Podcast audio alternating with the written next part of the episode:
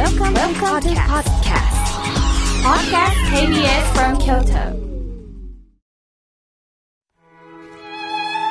改めまして、僧侶の河村明慶です。今日の法話のテーマは、今の年齢を喜ぶについてお話しいたします。今年は自然災害が全国各地でありました。夏の間に多くの台風が来ました。皆さんも被害に遭われたんではないでしょうか。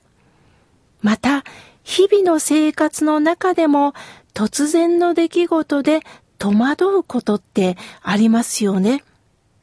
改めて生きるということは大変ですよね。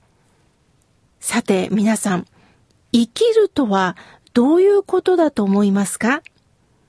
ただ単に死なないようにするということだけではありません。年を取らないようにするだけ病気にならないようにするだけマイナスを出さないように頑張るだけそんなことではないんです。嫌なことを遠ざけようとすると自分一人の自我の生き方になります。親鸞上人というお坊さんは共に生きるということを教えてくださいました。つまり人間は一人では生きていけないということを知りましょうということです。中には誰にも迷惑をかけず一人で生きていくっていう方がおられます。頑張ろうとされるんですよね。でもそれはとてもできないことです。今回地震、台風で感じたことは電気、水道があるということがどれほど便利でありがたいことかということが思い知らされましたよね。この電気、水道を使わせていただくということだけでも人間はたった一人では生きていけないということがわかるということです。多くの方の知恵と恵みがあって生きていけるんですよね。共に生きるということは、そばに誰かがいることを意識することです。自分の行動によって相手に嫌な思いをさせるということを知るということです。私が何を言おうが何をしようが勝手じゃないの？という感覚になると自己中心の生き方しかできません。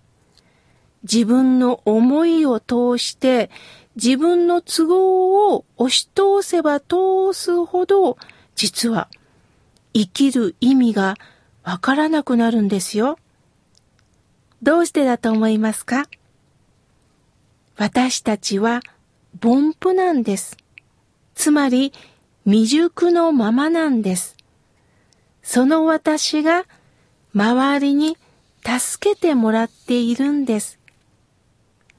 私たちが人間に生まれたということは、二つのことを引き受けなければならないと仏さんはおっしゃいます。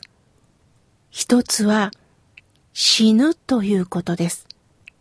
辛いことですが、どんなお金持ちも日頃から一生懸命働いて真面目に生きてる人も誰もがこの事実に向き合わないといけないということです。しかし、その事実を引き受けたときに初めて今生きてるということが明らかになるんですよ。すなわち、生きるということは人間は一度の人生だと実感できたときに今の時間が輝いてくるんです。それともう一つ、人間に生まれた限り引き受けなければならないもう一つは失敗するということです。皆さんも生きてきた中で嬉しいこと、成功したこともあったでしょう。しかし、失敗したこともあったんではないですか？私もこうしてラジオでお話できるのも、トントン拍子に生きられなかったからだと思っています。お寺に生まれて、お経のありがたさなんか全くわからず、親に反発して生きてきました。両親を尊敬できませんでした。早く独り立ちしたいと気持ちは東京とか京都とかなんか住みやすい便利のいいところで生きることがかっこいいと思ってました。しかし、どれほど立派な大人になりたいと思っても、社会で役に立ちたいと思えば思うほど焦って何もできなかったんです。何度も挫折を味わい、反発した時に仏教に出会ったんです。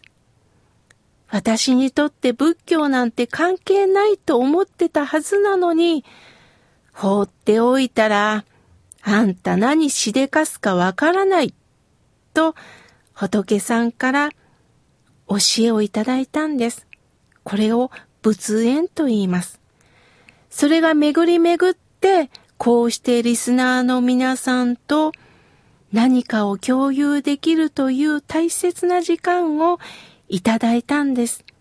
ですから、あなたとは仏縁をいただいたんですね。仏教では、如意の人生と不如意の人生があると教えてくれます。如意の如とは如来の如に、意は意志の意です。如意とはね、西遊記に出てくる孫悟空を想像してください。孫悟空はいつも長い棒を持っていましたよね。あの棒を振ると魔法が使えるんです。空を飛びたいと思うと、金トーンが出てきて、ひとっ飛びです。あの棒を、如意棒と言います。思い通りにあることを如意と言うんです。しかし仏さんは、それもあるけどね、不如意の人生もあるよと教えてくれます。如意の如の前に、不がつくんです。意のごとならずという意味です。思い通りになっていかないこともあるんだよ。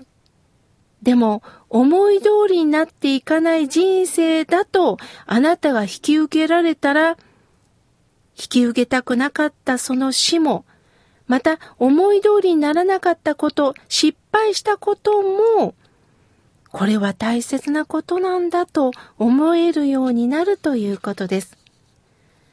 さあ、皆さん、今の年齢って喜べますか？もしも喜べないと言った人はどうしてでしょうか？一つは一つずつ年を重ねる、つまり年を取ったっていう人がいます。なんかどっかにね、年を取って行かれたみたいな感じなんですけども、老け込んでくる、つまり死に近づいてくると思うから、今の年齢が喜べない。また、老いるということは、何か社会の役に立ってないと思うから、その老いるということは良くないと思ってるんではないですか？そんなことないんですよ。年を重ねたからこそ、今まで見えなかったことが見えてくるんです。重ねるというのは一段高くなるでしょ？すると2階の窓から見る景色、3階から見る景色、遠く見えますよね。なんかちっちゃなことでこだわってたよな。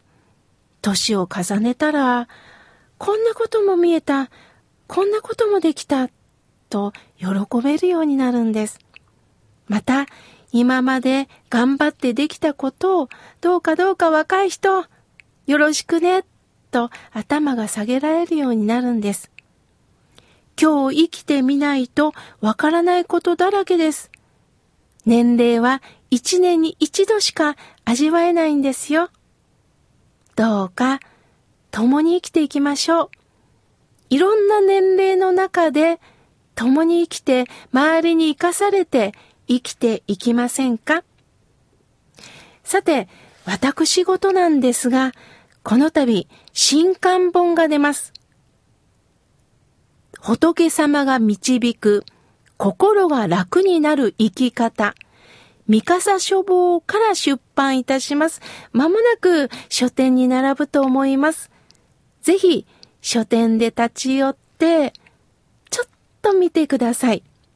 それで、なんかいいなと思ったら、ぜひ、ぜひ手に取っていただいて、レジにお進みください。よろしくお願いいたします。